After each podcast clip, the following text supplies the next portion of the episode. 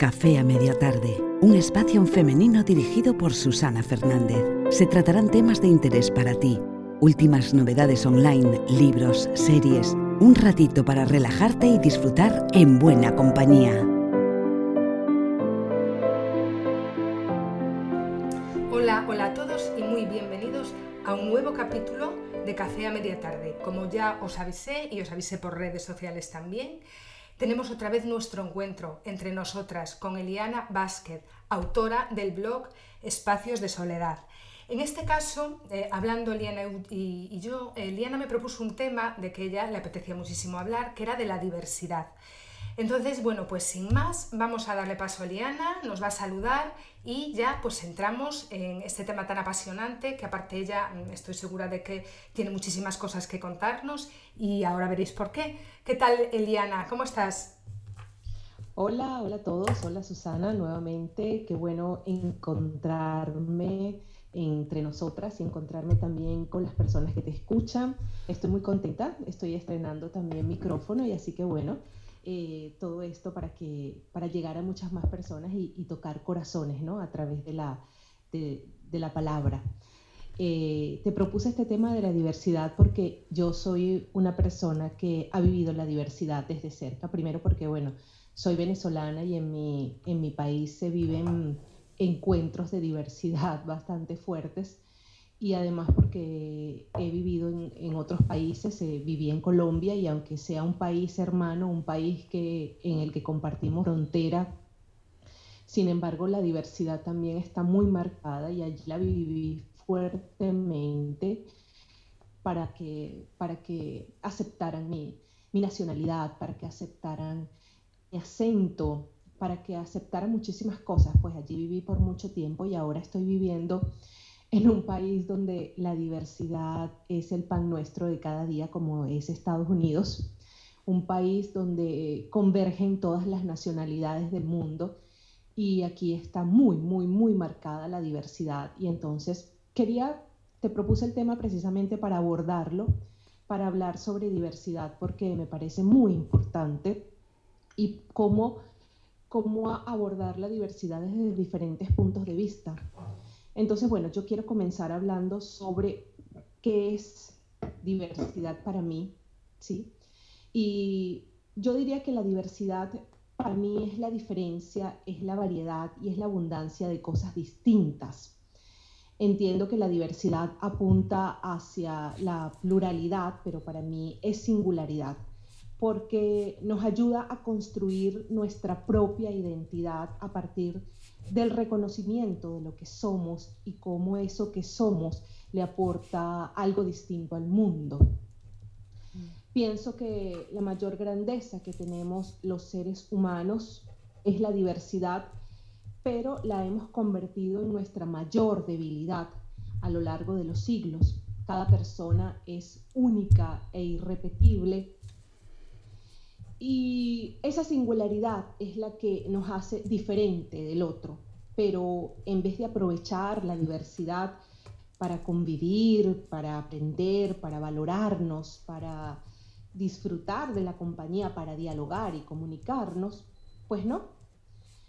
Hemos establecido patrones para imitar al otro y así limitarnos a nosotros mismos desaprovechando por completo la propia diversidad que es la que nos permite coincidir para socializar, para tener un sentido de justicia, para respetar, para sensibilizarnos, para saborear las diferentes individuales, pero también para concordar en las discordancias. Y qué bueno que rescatemos hoy a la diversidad en esta conversación que vamos a tener porque es preciso reivindicarla y despertar conciencia para que de una vez por todas comprendamos que la diversidad nos ayuda a resolver conflictos y a transformar reglas, a, aprender de lo distinto, a construir criterios de realidad, a buscar la libertad, a tolerarnos, pero sobre todo a reconocernos para diferenciarnos del resto. Entonces, por eso pienso que la diversidad es un tema muy importante para tocar y, bueno, también quiero apuntar este tema de la diversidad eh, con relación al crecimiento personal. y, y, cómo, y cómo podríamos tocar la diversidad para que sea par Entonces, bueno, eso es como, como mi parte introductoria. ¿Qué, qué piensas tú? ¿Qué, ¿Cuál es tu concepto de diversidad? Eh, claro, es que eh, en un momento en el que estamos, lo que tanto se habla de la globalización, Hace poco era impensable a lo mejor que tú y yo pudiéramos tener una conversación, grabarnos, trabajar juntas, estando tan, tan lejos, a tantos kilómetros. En un momento en que Hoy se trabaja con una persona que vive en cualquier punto del mundo, que incluso se puede vender un producto eh, o cualquier persona que viva en cualquier a miles de kilómetros de donde vives tú, incluso puedes tener empleados que sean de otros países. En un momento en que estamos todos eh, metidos en un mismo saco y la globalización es un hecho real, eh, tenemos que aprender más que nunca a trabajar con gente y aceptar lo que comentabas antes, que tenga un acento completamente diferente, que tenga una forma de vestir diferente, unas costumbres a la hora de celebrar ciertas fiestas que también pueden ser muy diferentes, que a lo mejor tengan un pensamiento o una manera de recibirte en su casa, algo a lo mejor tan cotidiano como puede ser la manera de entrar en casa, el tipo de comida que te ponen, lo que allí es protocolo y en otros sitios diferente. Todo eso no nos puede dar vergüenza, no nos puede limitar, lo decías hace un rato, hay como unos patrones muy establecidos de cómo te debes de comportar y entonces, bueno, pues, eh, y, el hecho de que tú no entres en esos patrones, pues a lo mejor hace que, estés incómoda, que eches un paso atrás, que, que, te sientas intimidada, que baje tu autoestima. No, hay que saber respetar, que la gente tiene distintas maneras de saludar, de recibirte en tu casa. Eh, tú que lo has vivido de cerca, pues seguramente que habrá momentos en que te has sentido un poco fuera de lugar, a lo mejor en otros momentos no. Pero claro, em, la singularidad de las personas no solo hace aceptarla, no solo hace que convivamos todos de una manera mucho más relajada, porque no vas a otro país pensando a lo mejor voy a meter la pata, a lo mejor no estoy siendo correcta, a lo mejor aquí me ven raro o no visto igual o tengo un sentido del humor, que eso pasa mucho, ¿no? Tengo un sentido del humor diferente y no me van a comprender. Yo me río porque esto a mí me pasa, me pasa bastante. Entonces, eh, bueno, todo eso hace que te cohibas y que no te relaciones con naturalidad. Entonces yo creo que, además lo decías tú también, eh, en vez de verlo eh, como, mm, bueno, como un freno a nuestras relaciones, debemos de observarlo para aprenderlo, no para rechazarlo. ¿Sabes? Exactamente. hay que observar para aprender, no para criticar y rechazar. Pero nos cuesta mucho, nos cuesta mucho porque nuestras culturas, aparte yo creo que hablo ahora en general, ya no solo de España, Europa, yo creo que de todas las culturas en general, venimos de épocas en las que, bueno, mm, las guerras y las rencillas estuvieron eh, muchos años por todo el mundo, ¿no? Entonces tenemos como un recelo, quizás eh, aprendido, reaprendido, grabado en nuestro ADN, ¿no? En que siempre al otro, al del otro lado, hay que echar un, pasito para atrás antes de comenzar a hablar. La desconfianza, eh, la ignorancia, el no saber, ¿no? porque al final todos nuestros miedos se basan muchas veces en la ignorancia, en la no comprensión. Hay que comprender. Comprender es el primer paso para aceptar. Pero para eso hay que dejar de ser ignorantes en, cuestión del resto. No sabes lo que te va a pasar, no te pongas la coraza todavía. Entender es el primer paso para comprender. Para mí esos serían los dos, em, los dos caminos que habría que seguir.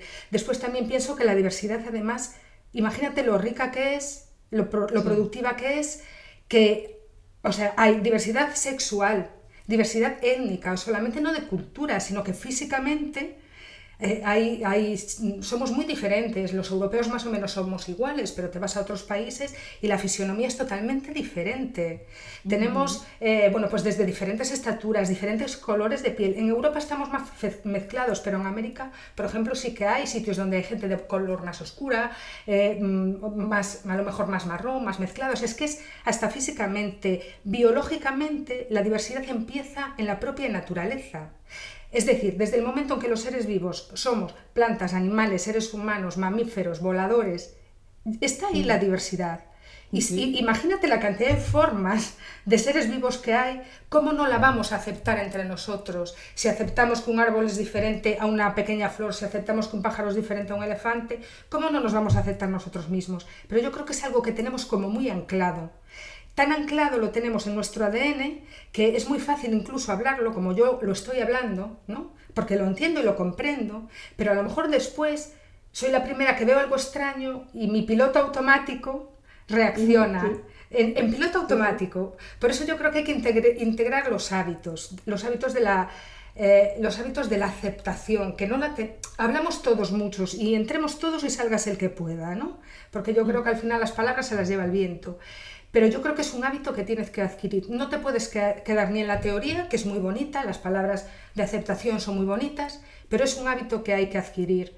Y después, bueno, em, aparte de la globalización, en el sentido, perdón, de la diversidad, en el sentido de la, de la globalización, de la aceptación, eh, no sé si quieres añadir algo más a tú que vives en un país que no es el tuyo de nacimiento y si no, pues pasaríamos un poco a hablar de la, diversidad incluso dentro del propio país, de la propia comunidad y del propio pueblo. No sé si quieres añadir algo más, eh, tu experiencia o, algún caso que nos quieras contar, cosas que te hayan pasado.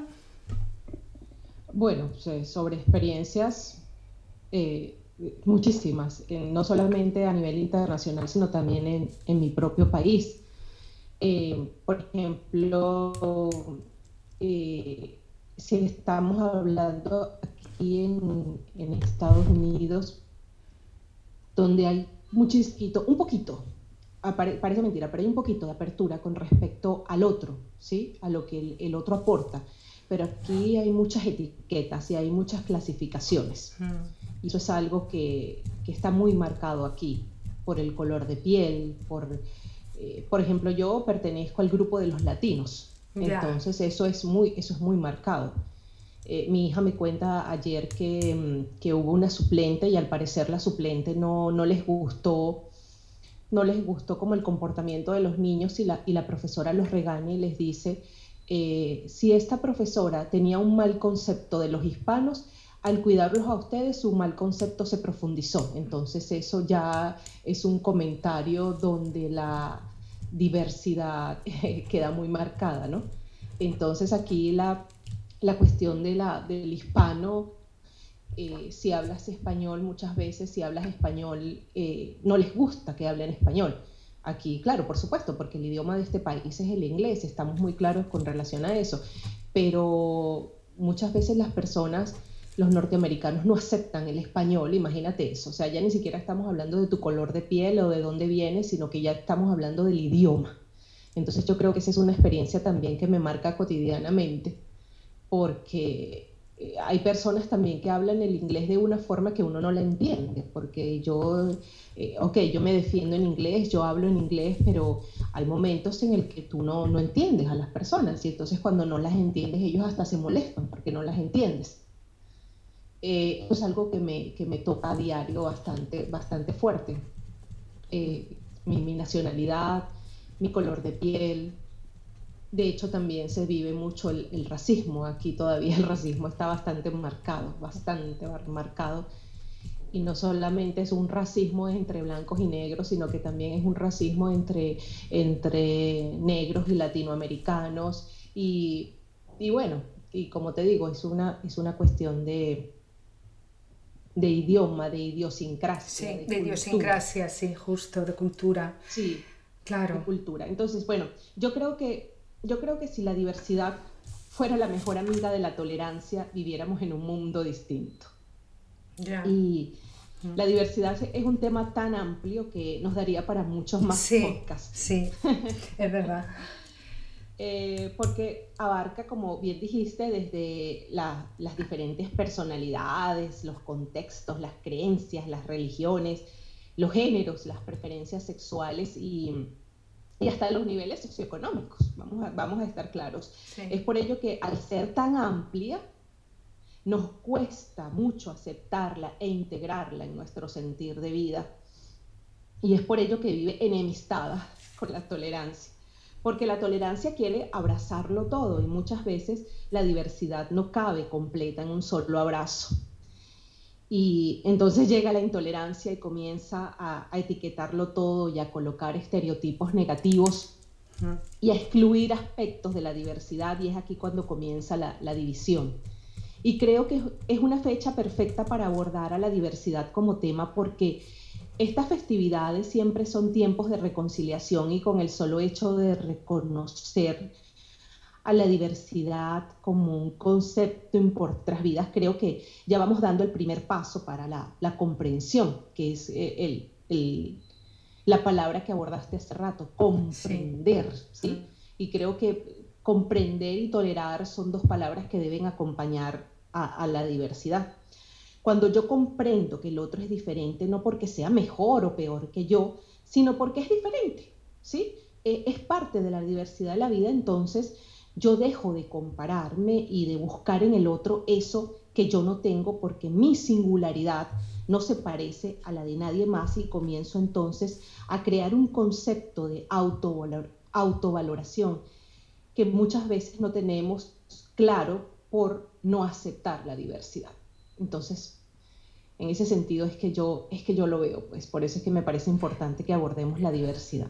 Claro es que por eso te lo quería preguntar y quería que tú hablaras de esto porque sé que lo vives en primera persona de estas últimas palabras tuyas me ha llamado muchísimo la atención el caso que me pones de la profesora me parece que son ya como palabras que impactan no decir si ya le tenía manía o ya me costaba atender a este tipo de niños ahora con vosotros aún más o sea me parecen frases como que impactan un montón y claro yo lo vivo desde la distancia pero tú que lo vives en el día a día, eh, bueno, pues eh, mm, me gustaría saber eh, cómo eres capaz de afrontar estas desigualdades que tú quizá por el sitio donde vives sufres más, que a lo mejor yo que estoy hablando desde mi país, como tú bien dices, y bueno, yo creo que todos los que nos están oyendo lo saben, sí que es verdad que los hispanos en países de lengua inglesa, bueno, en Estados Unidos, se les etiqueta demasiado cuando, cuando realmente la, la, lengua española todo el mundo sabe que es de las más ricas que hay, pero por algún motivo eh, bueno, se han formado dos bandos, ¿no? Como los poderosos y los que nos necesitan para sobrevivir. Y entre ellos, están eh, entre ellos están los hispanos. Pero claro, yo lo vivo desde cerca, desde lejos, perdón. A mí no me gusta lo que me cuentas o cuando lo veo en la televisión no me gusta, pero me, me gustaría saber cómo afrontas tú eso que tú ves cara a cara, pues en el cole de tu pequeña o a lo mejor, bueno... Eh, porque claro, otra, otra cosa es que no, yo creo que ahí conviven los dos idiomas, ¿no? Pero que prefieren que le hables en inglés, como que... Entonces me gustaría saber cómo afrontas tú esos detalles que yo los vivo de lejos, pero al fin y al cabo a mí no me están afectando, digamos de piel a piel, pero a ti sí. ¿Cómo, cómo lo vivís allí? O sea, ¿cómo os enfrentáis a esas cosas que ves cara a cara, que te lo están diciendo pues delante de ti? Bueno, yo las, vivo con aceptación, yo no me voy a, amargar mi vida, primero porque como yo estoy aquí, eh, tú tienes que estar claro que cuando tú estás en un país diferente al tuyo no es tu país, sino, y no puedes tomarte el derecho de palabra o de imposición como si lo estuvieras haciendo desde tu país. No. Cuando tú, tú, estás en un país distinto, tú tienes que adaptarte a las reglas, condiciones, cultura de ese país. Mm. Entonces yo estoy clara que, que, aquí el inglés es, es fundamental, pero eh, estamos hablando de que aquí, no solamente en, en Florida, donde yo vivo, mm. que hay más hispanidad que en el resto de, de, del país, pero por ejemplo en un lugar como Nueva York, un lugar como Nueva York, que es una ciudad donde justo ahora están todas las nacionalidades del mundo, eh, la, la, aceptación de los idiomas, a, lo mejor en, Nueva York no, no, he tenido la suerte de ir a, a, esa ciudad tan maravillosa, pero espero que algún día Dios me lo conceda. Sí. Eh, allí hay más apertura pienso yo, lo estoy viendo desde la distancia tal cual como tú lo estás viendo, porque una cosa es la expectativa que uno se crea y otra cosa es, eh, una cosa es ir, ir a turistear y otra cosa es ir como residente. O sea, son dos cosas distintas, porque cuando yo vine, cuando yo vine a Florida como turista, lo vi todo distinto a como lo veo ahora como residente. Como residente lo veo ahora de otra forma diferente.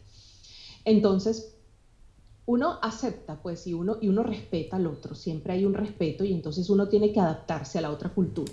Uno no puede venir a imponer su propia cultura y a decir, bueno, es que yo traigo mi cultura y aquí yo la voy a establecer y aquí la van a aceptar. No, tú tienes que primero aceptar la cultura del otro porque tú estás viviendo en un país diferente al tuyo. Tú no puedes tomarte a la ligera tu propia cultura e imponerla porque no es así. ¿sí? Entonces, como, como residente y no como ciudadana, porque ese es mi, mi como el calificativo que tengo, en este país tú tienes que aceptar lo que el otro te propone, ¿ok? Eh, tú respetas al otro para que el otro te respete. No estoy hablando de que en la calle nos irrespetan o nos, o nos ven mal, pero cuando ocurren circunstancias como estas, por ejemplo, en mi trabajo hay un cartel muy grande que dice no en este, en este lugar de empleo no se discrimina a nadie, ni por su raza, ni por su acento, ni, perdón, ni por su idioma, ni por su condición física, ni porque esté más mujer o sea hombre. Esa, eso está un, un cartel bastante grande en, en, mi lugar de trabajo. Y entonces eh, eso es algo que está allí como para que todo el mundo entienda que no se discrimina, aunque la discriminación se sienta, pero no te la vas a tomar como que, bueno, soy yo, es porque soy yo, porque es que yo tengo, mira, yo tengo mm, el color de piel de esta forma, yo no soy eh, eh, eh, blanca roja como los blancos, ni soy negra negra como los negros, ¿sabes? O sea, y aquí, es, y aquí no puedes en ningún momento en la calle hablar de colores. O sea, no puedes, no puedes hablar que si de negro, que si esta persona es negra, que si aquella persona, o sea, es algo que debes, debes estar muy cuidadoso con eso. Y sí, no, muchas veces las personas no les gusta cuando tú vas a hablar en, en español, las personas no les gusta que tú hables español. Entonces, bueno, de, alguna forma también eso lo beneficia a uno porque te da la, la apertura a aprender el, el, el, inglés, que a mí me costó bastante aprenderlo.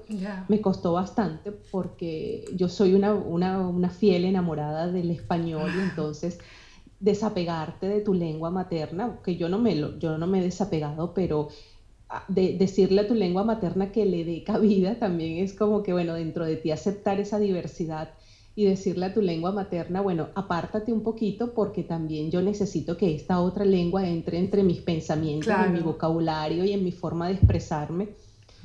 Y, y, bueno, eso es lo que, como que, lo que ha pasado dentro de mí para aceptar al otro. Entonces, tú cuando estás en un país distinto, y, y te lo digo cuando yo viví en Colombia, que a pesar de que estamos al lado, y que podríamos estar compartiendo la misma cultura y, compartimos el mismo idioma.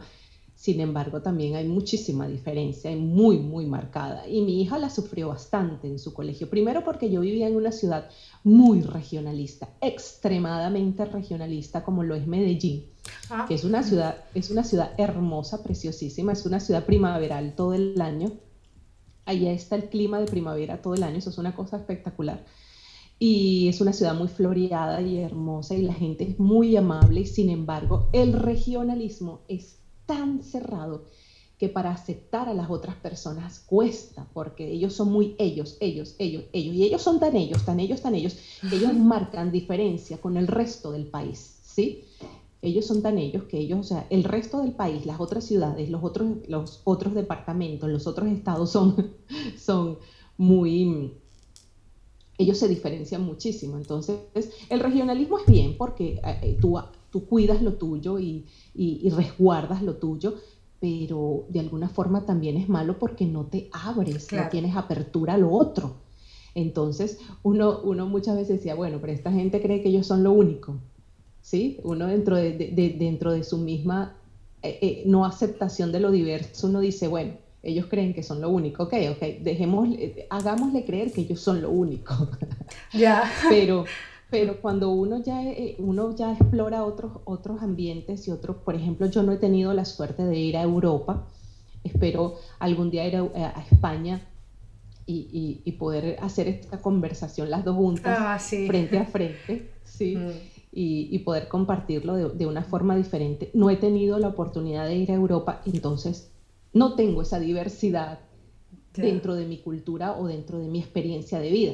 Entonces yo no te puedo hablar, por ejemplo, de los españoles, o no te puedo hablar mm. de Francia, o no te puedo hablar de Italia, porque no lo tengo dentro de mi experiencia de vida y sería deshonesto de mi parte hablarte de una cultura, de un territorio al cual yo no he pisado. Claro, pues mira... Entonces eso también... Sí, sí, no, dime, dime. No, eh, perdona que te interrumpa un segundo, es que bueno, me está, eh, me está encantando todo lo que me estás contando, pero fíjate tú que estamos hablando desde dos puntos de vista que, yo, no, que no conocemos. Yo no conozco el tuyo, porque no, es, no, he, no he ido donde estás tú, y tú no conoces el, el, mío porque yo estoy en España y no has visto Europa. Y sin embargo, a mí me está encantando que me cuentes todas estas cosas, ¿no? O sea, yo estoy disfrutando un montón con, con todo esto. Entonces, fíjate tú, aquí hay mucha diversidad porque estamos la una de la otra miles de kilómetros y sin embargo, yo estoy disfrutando un montón con cosas nuevas y yo creo que se trata de eso, ¿no? Eh, de ser humildes, la palabra humildad no significa que te tengan que pisar por encima, sino humildes para abrirte y ponerte el, marco muy amplio y decir, jo, qué bueno. Eh, bueno, pues claro, para mí Europa, mm, hombre, yo viajé no por todos los países, pero sí que en algunos y, la tengo más vista. Entonces, me claro, cuando alguien dice, jo, pues no he ido a Europa y es como, ah, pues te voy a contar un montón de cosas y a mí me pasaría lo mismo contigo, jo, pues cuéntame de Florida, que yo nunca he estado ahí en la vida, ¿sabes? Entonces, curiosidad por aprender de los demás tienen que ser culturas muy diferentes y deberíamos aprender y, tener, bueno, yo estaba aquí que me, me, quedaría una hora aquí con que me cuentes todas las anécdotas y cómo funciona y cómo hablan unos y cómo hablan los otros, para mí eso es una novedad, ¿no? Nunca he pasado por eso y sin embargo me está encantando que, que me cuentes estas anécdotas. Después otra cosa que te quería comentar, cuando hablas de, que estuviste en Medellín y de un poco los regionalismos y todo eso, bueno, pues esto veo que no es tan diferente como pasa aquí. Yo creo que la diversidad ya no solamente es, por supuesto, en el caso de las diferentes culturas, cuando vas a un país eh, diferente, etcétera, etcétera, sino que pueden ocurrir incluso dentro del propio país y dentro de la propia región y dentro de la propia ciudad. En España, por ejemplo, tenemos varias autonomías. Y entonces, bueno, pues ahora ya no tanto, pero sí que es verdad que durante un tiempo, pues lo que pasaba un poco, cada una siempre piensa que la suya es mejor. Y, y es más, había etiquetas, ¿no? Aquí en España tenemos, bueno, pues eh, eh, donde estoy yo, que es Galicia, eh, bueno, pues están los catalanes, los del sur, que son los de la comunidad de Andalucía, por el norte también, y todos tenemos nuestra variedad.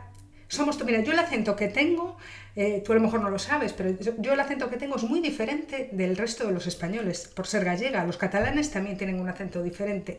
Y entonces también tenemos nuestra idiosincrasia, no te creas, nuestra alimentación, eh, nuestros productos. Y, y, no debe de, haber tampoco esa rencilla de, pues lo mío es mejor, lo tuyo es mejor, o mira este acento, mira este... Yo, por ejemplo, en Galicia tenemos un idioma propio, parte del español, ¿no? Lo mismo le pasa a los catalanes o al País Vasco. O sea, son idiomas diferentes del español.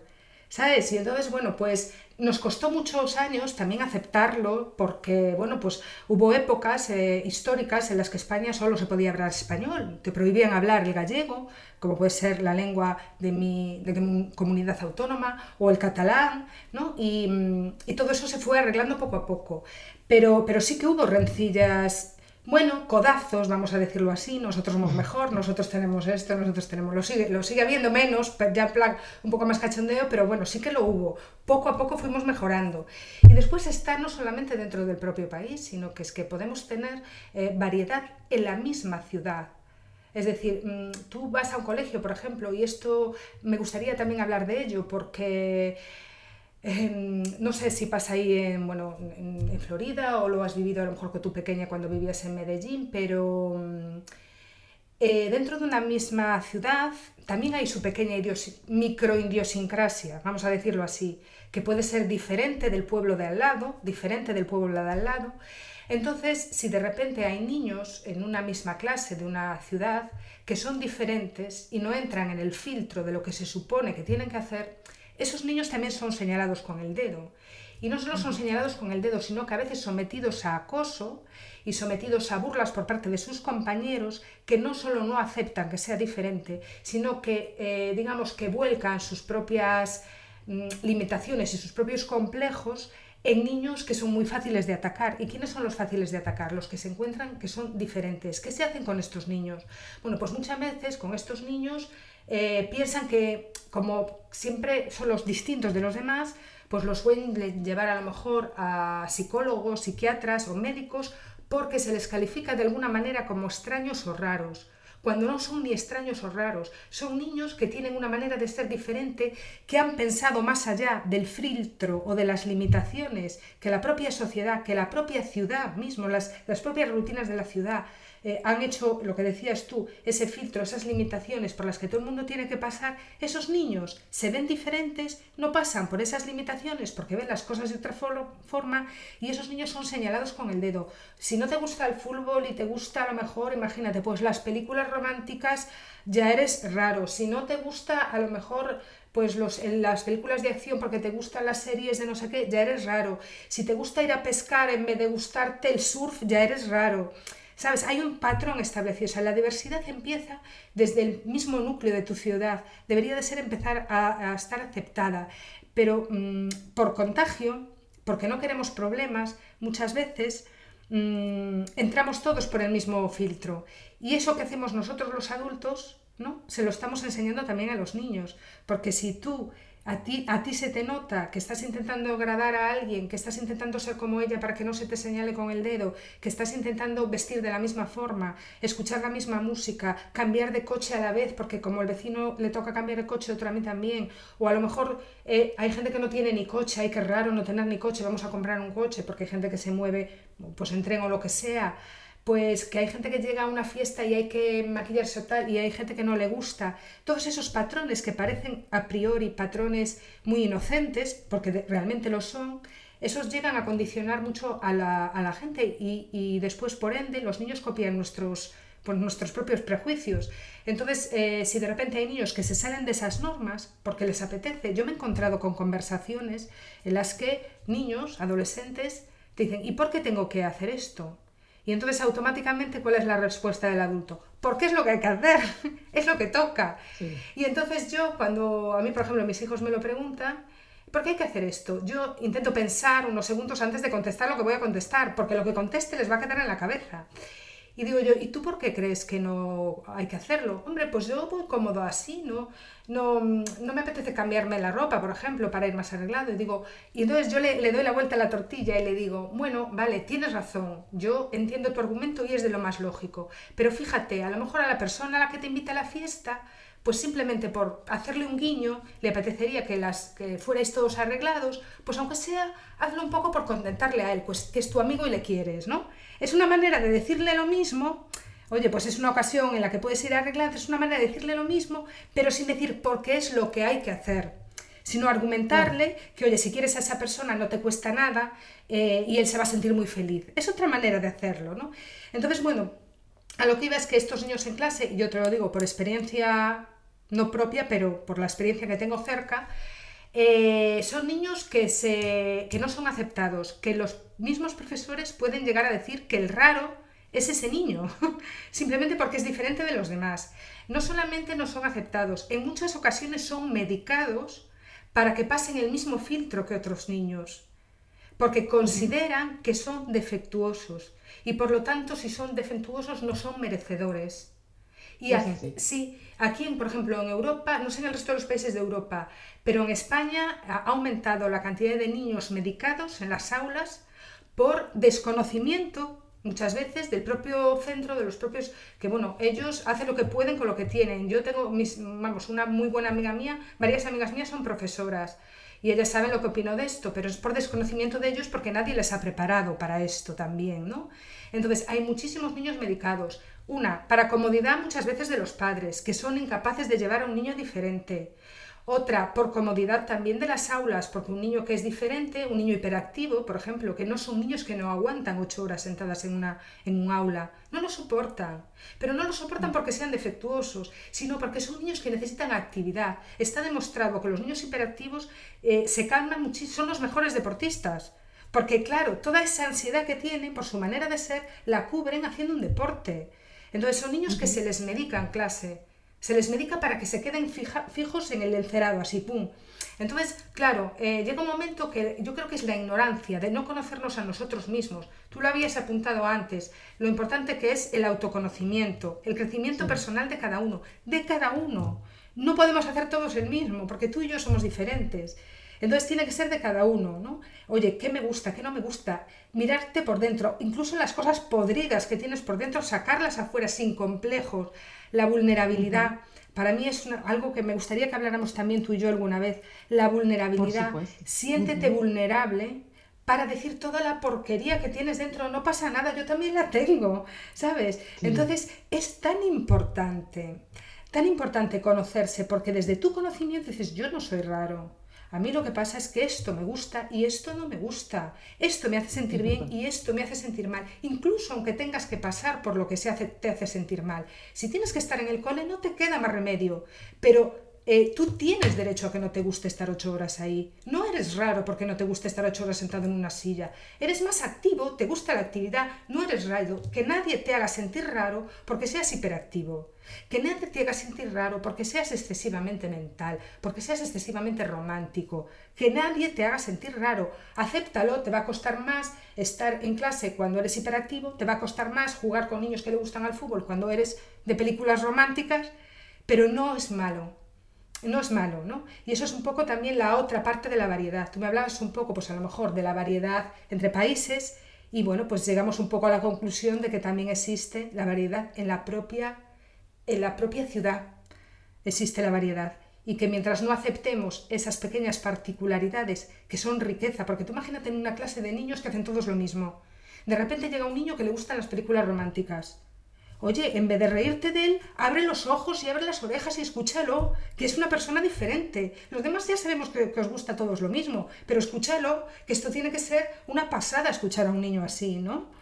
Entonces, bueno, pues cambiemos orgullo por humildad, cambiemos rechazo por aceptación y, bueno, pues intentemos poco a poco, va a costar bastante porque, como te decía antes, yo creo que lo llevamos en el ADN, me parece a mí que esto va a costar, pero bueno, em, intentemos darle la vuelta a la tortilla. Y no sé si quieres apuntar alguna cosita más ya para ir terminando el podcast.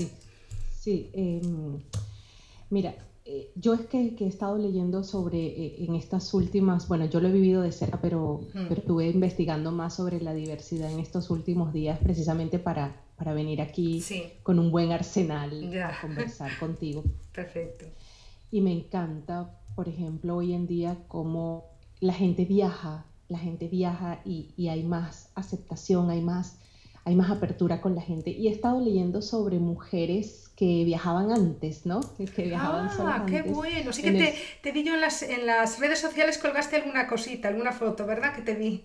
Sí, y entonces, bueno, mm. porque el tema, el mm. tema de la diversidad me llevó precisamente a mujeres que viajan solas, mm. por, también por, por mi nuevo proyecto de escritoras invitadas en mi blog, que se llama Mujeres que Viajan y, es una, una primicia, y lo digo aquí en este, en este Entre Nosotras, hmm. el de Mujeres que Viajan. Entonces, bueno, se me ligó la diversidad con el de Mujeres que Viajan y estuve, y estuve viendo sobre mujeres que viajaban solas, pero eh, a principios del siglo XX, a finales del XIX, y cómo existía esa poca apertura antes acerca de las mujeres que viajan solas y hoy día es diferente, pues mujeres que viajan solas y sin embargo hay que cuidarse muchísimo con el otro porque, bueno, pensar que una mujer que viaja sola es una mujer que está disponible para otras cosas. Entonces, esa, eso hay que, me gustaría también que lo abordáramos en algún momento, porque las mujeres, unas mujeres que viajan solas no son precisamente mujeres que están buscando eh, otra, otra cosa que no sea explorar la vida y explorar el mundo en otros textos. Entonces hay que también cambiar un poco esa mentalidad de que una mujer sola es una mujer que está necesitando compañía. No, no, no necesariamente. Pero bueno, me estoy saliendo un poco del tema y no, y no quiero salirme del tema tan rico y, maravilloso que hemos, que hemos eh, eh, tomado para el día de hoy. Entonces, la diversidad en todas sus múltiples manifestaciones es una grandiosa oportunidad para el crecimiento personal. Por eso es que te quería decir que apuntarlo hacia el crecimiento personal, porque cuando yo acepto al otro como otro, las diferencias se transforman en ventanas que nos asoman hacia una realidad que no imaginábamos nunca. Cuando tú haces una buena gestión de la diversidad, por ejemplo, en el ámbito laboral, ¿sí? Tú estabas hablando del ámbito escolar, pero cuando por ejemplo lo aplicas en el ámbito laboral, tú puedes aprovechar a la diversidad en los equipos de trabajo optimizando el talento desde la pluralidad.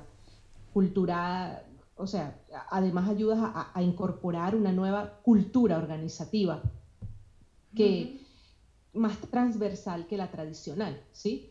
Y, abres perspectivas y, y generas dinámicas innovadoras Cuando tú haces esto en el ámbito laboral, cuando tú ves que hay personas que, por ejemplo, no, como tú dices, eh, si estoy en un salón de clases y hay niños que son más hiperactivos que otros. Esto también se puede ver en el, en el, eh, eh, ya en la adultez, cuando estamos en una empresa, en una institución. Ya podemos verlo de una manera distinta cuando veo que, bueno, esta persona me apunta más hacia esta característica, esta hacia otro. Y cuando yo integro esa, esa multi, multidisciplina, yo puedo hacer equipos de trabajo grandiosos cuando yo acepto al otro desde su diversidad. Entonces, si tú me preguntas a mí para qué sirve la diversidad, pues yo te diría que la diversidad te da una visión plural y multidimensional de la realidad y nos permite actuar con una inteligencia adaptativa, ¿sí?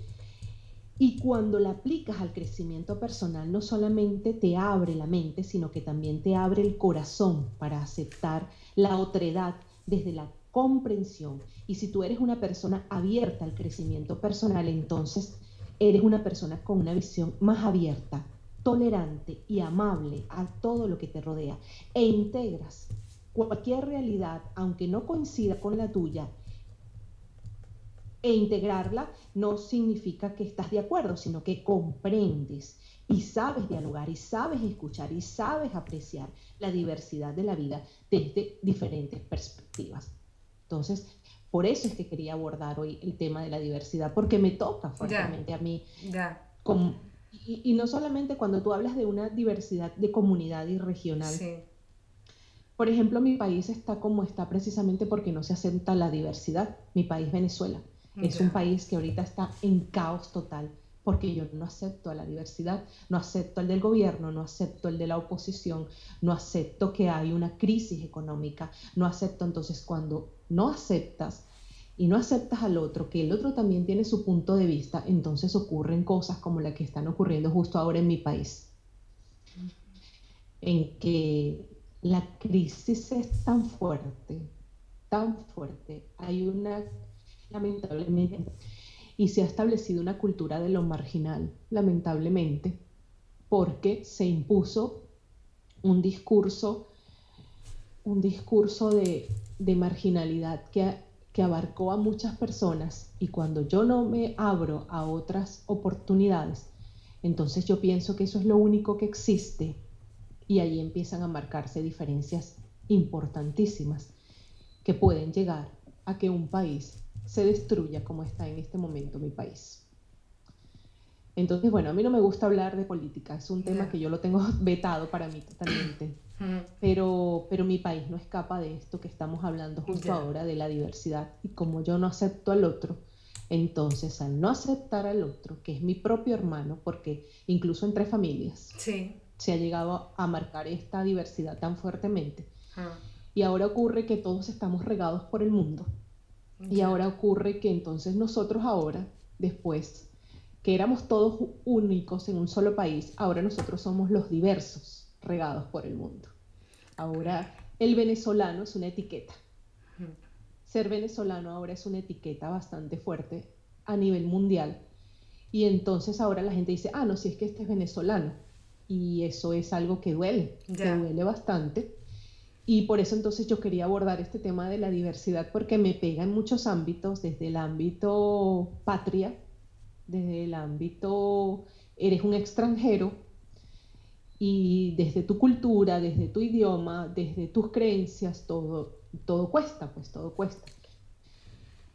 Y bueno, es que quería tomar hoy ese tema y por eso te lo propuse y bueno, creo que, que, hemos hecho una conversación hermosísima ah. acerca de la diversidad. Sí, mira, yo quería agradecerte muchísimo esta última parte porque sí que es verdad que aunque no es un podcast más bien de temas políticos, pero yo creo que concienciar a la gente lo que está pasando pues, en países como Venezuela me parece fundamental ya todo el mundo más o menos lo sabe, pero recordarlo para concienciarnos de lo importante que es la diversidad y de cómo afecta no entender, no tener esa vista multicultural, cómo puede llegar a afectar a un país. Aquí en España, por ejemplo, en la guerra civil también lo que decías de las familias, familias que por estar un bando en otro pues se peleaban, ser español era también tampoco era una etiqueta con mucho éxito. Pero, pero fíjate, fíjate ¿eh? lo que es eh, querer el, orgullo y el ego totalmente inflado de querer que las cosas sean de tu parte porque es mejor como lo pienso yo y como lo miro yo, ¿no? Yo te agradezco un montón porque yo ya sabía que este punto de vista tú lo ibas a hacer estupendamente porque tienes una experiencia en primera persona, con lo cual eh, toda la información y tus palabras nos han sido de muchísima inspiración y de muchísima utilidad. También he apuntado otra cosa en esta última parte del podcast, que hablas en el ámbito laboral, lo importante que sería eh, tener esa vista multicultural para enriquecernos, ¿no? Es decir, pues tú eres tan bueno en esto por las condiciones que has vivido tú puedes encajar en este puesto, pues tú por la capacidad que tienes y por el país de donde vienes con su cultura y tal, podrías ir por aquí. Esto me recuerda un poco a la herramienta del enneagrama, de la personalidad, ¿no? que hablaba de distintos tipos eh, de personalidad y había gente que era más intuitiva, otra más mental y otra mucho más racional. Y entonces que también están empezando a utilizar esta, esta herramienta en, en empresas precisamente por eso, porque se acepta a la persona ya como es. Llega una persona que es como muy activa, esa persona ponla de relaciones públicas porque va para aquí, para allá.